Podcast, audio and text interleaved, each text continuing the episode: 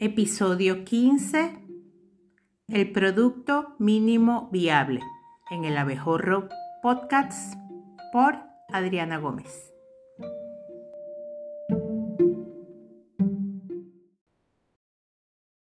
Saludos mis queridos abejorros. En el día de hoy les traigo esta sala bien interesante en los temas empresariales y es hablar de lo que es ese producto mínimo viable. Es una terminología que viene de estos modelos de negocio que se hacen para que los emprendedores, sobre todo, minimicen riesgos y sean más eficientes a la hora de hacer un lanzamiento de un producto o servicio. Entonces, el producto mínimo viable consiste en desarrollar un experimento o prototipo con el fin de maximizar el aprendizaje de los principales riesgos de tu modelo de negocio.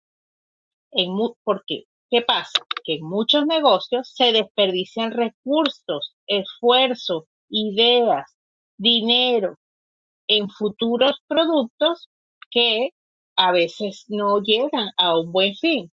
Y por eso el producto mínimo viable es ese prototipo que nos va a ayudar a testear cómo está valorado ese producto o ese prototipo de producto que nosotros tenemos para tener menos riesgos de hacer pérdidas, sobre todo para los emprendedores que siempre cuentan con recursos escasos. Entonces, fíjense, les voy a hablar de los tres principales objetivos que tiene el PMB o Producto Mínimo Viable. El primer objetivo, como ya les había dicho, evita crear o desarrollar un producto que nadie va a querer o va a comprar.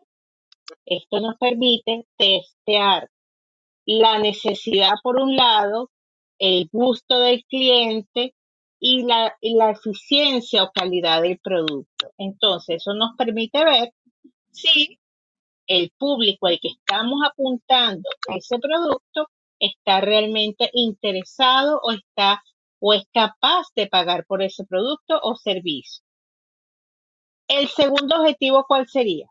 Conseguir que tus primeros clientes te aporten un feedback. Esto es súper importante a la hora del testeo, porque son esos primeros clientes los que te van a decir cómo quieren que tu producto les resuelva los problemas, cuáles son los errores que han cometido, eh, cuál es la experiencia en el uso de tu producto o servicio y qué funcionalidades son valiosas y cuáles están por demás en tu producto.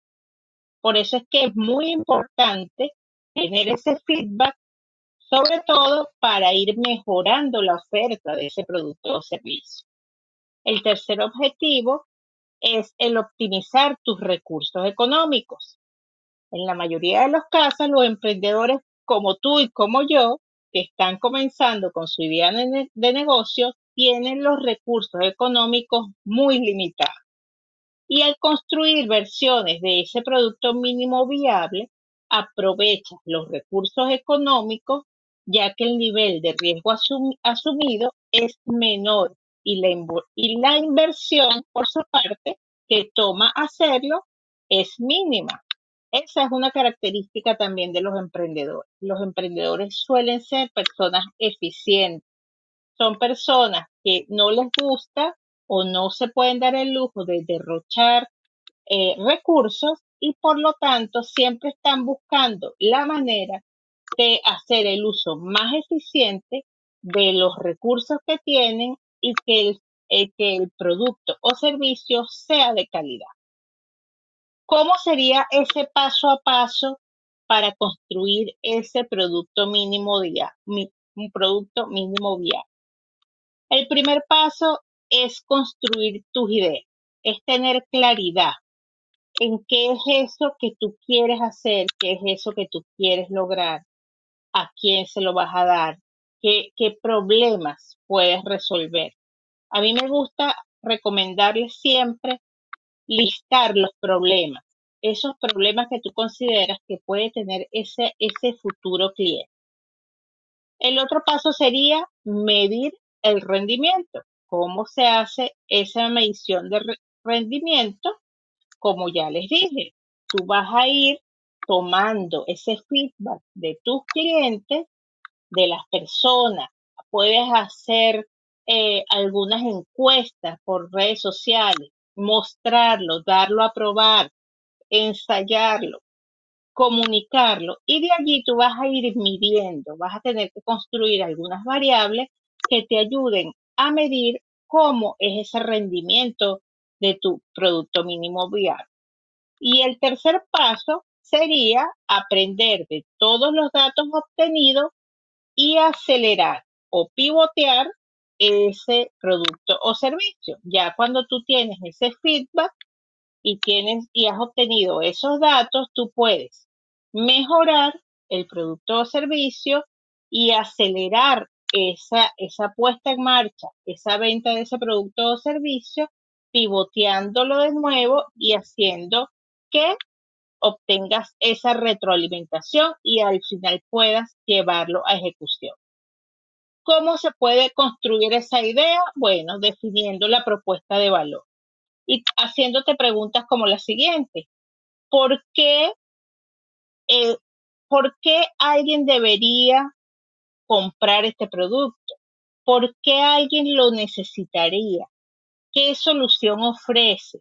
¿Cómo lo iría a utilizar tu cliente?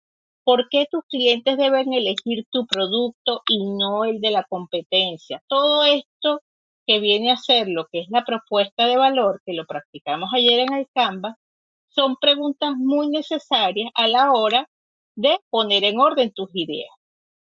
Otro paso es elegir la audiencia correcta, ese saber a quién tú le vas a dirigir esa oferta, porque si la hacemos muy amplia, no vamos a tener efectividad. Entonces, esos primeros clientes tienen que ser aquellos a los que va precisamente diseñado ese producto o servicio. ¿Cómo se hace la medición del rendimiento? En una primera etapa se establece un periodo de tiempo en el cual tú lo pones a prueba. En una segunda etapa obtienes la respuesta del mercado, tomas el feedback que te proporciona para mejorar el producto. Después viene ese tercer paso que les dije, que es aprender de los datos obtenidos, que es interpretar los feedbacks recibidos, los comentarios recopilados de los clientes sobre tu producto o servicio y modificar el producto o servicio. Y entonces, máximo en dos ocasiones, para no prolongar mucho el lanzamiento del producto, tú haces ese proceso para estar bien validado tu prueba del producto mínimo viable. Fíjense ustedes, ¿qué errores se suelen cometer al crear ese producto mínimo viable? Primero, trabajar con un público muy amplio. Eso suele ser un error, ¿no? Y eso tiene que ver con el tema de no definir ese público objetivo, ese buyer persona que nombran tanto, ¿verdad?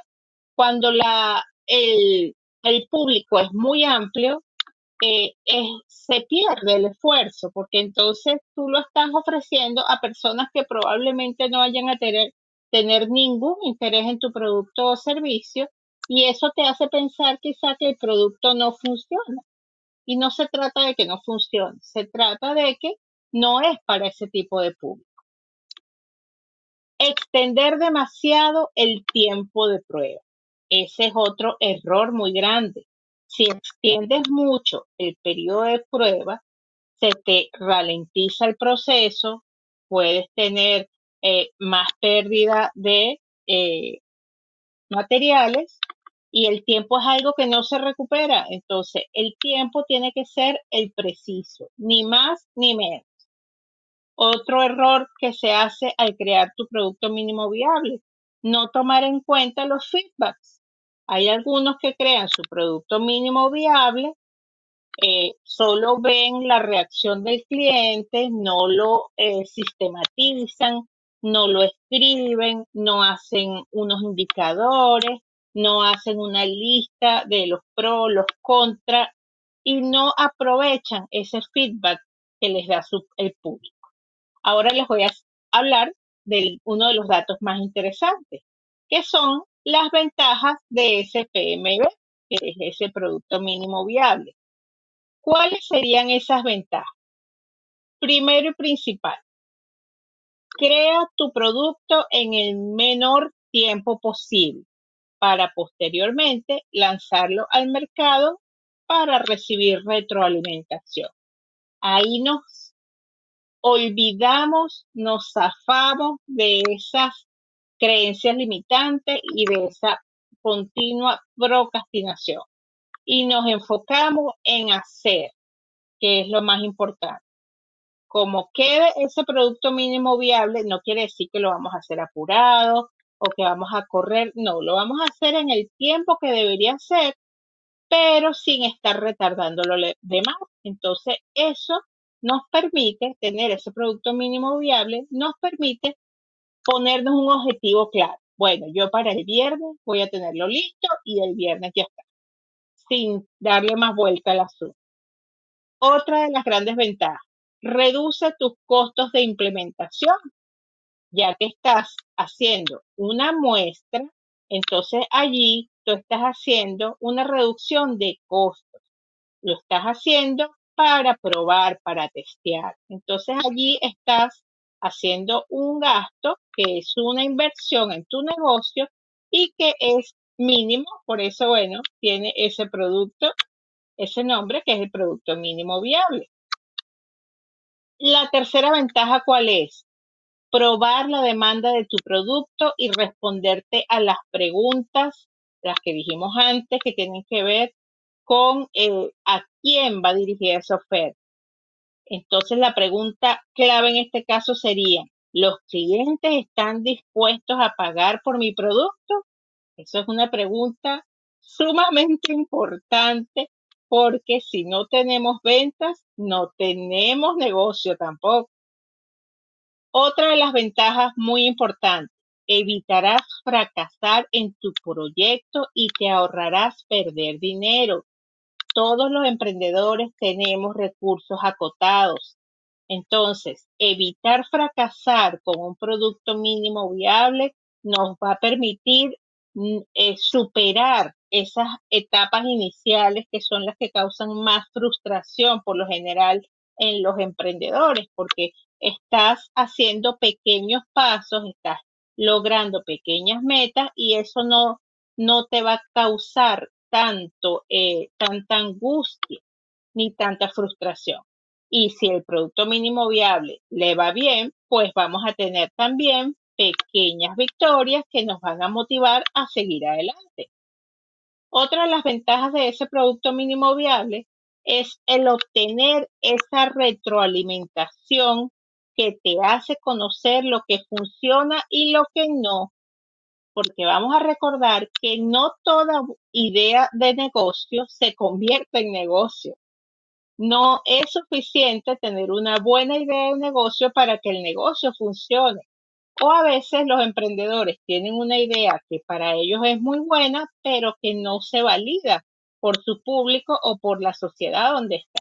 Entonces, esa retroalimentación, sin duda, ese feedback es clave para saber y conocer lo que funciona y lo que no. Y la última ventaja que les voy a compartir es que te facilitará interactuar directamente con ese primer cliente para analizar sus necesidades en base al problema a resolver. Ese primer contacto con ese cliente primero te va a hacer validar si ese es el cliente al que vas dirigido. Segundo, te va a ayudar a validar si eso es lo que ese cliente necesita. Y también te va a ayudar a validar si el producto o servicio es de buena calidad, cumple con lo ofrecido.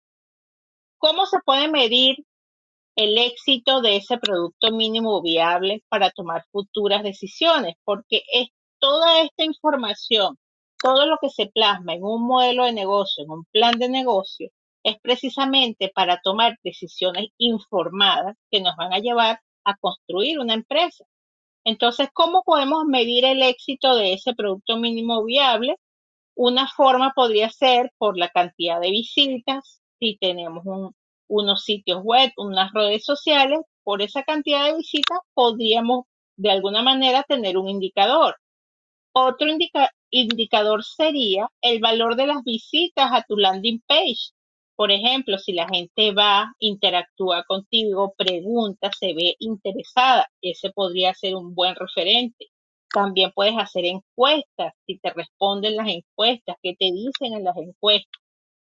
La cantidad de interacciones, lo que, lo que se llama en marketing ese, ay, se me olvidó la palabra, pero la cantidad de interacciones es lo principal que se debe tener de los seguidores. No ganamos nada con tener muchísimos seguidores, pero que no tienen ningún tipo de interacción con nosotros.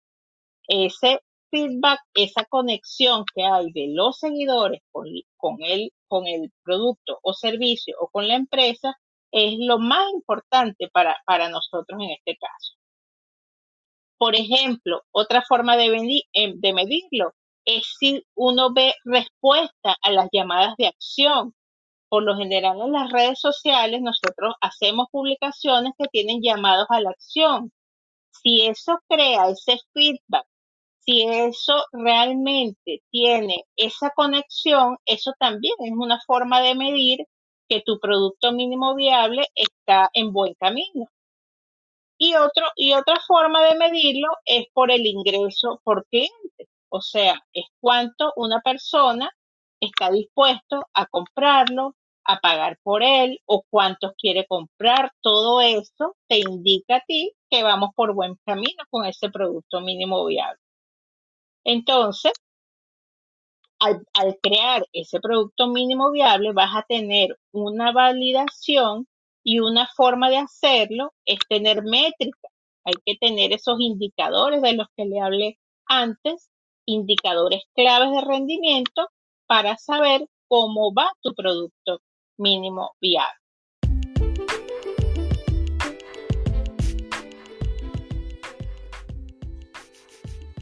Queridos abejorros, hasta acá nuestro episodio número 15 donde hablamos del producto mínimo viable. Les agradezco habernos acompañado en esta ocasión desde una sala de Clubhouse. El próximo episodio, estén atentos que vamos a hablar sobre cómo calcular un precio de venta estratégico. Los espero, un gran abrazo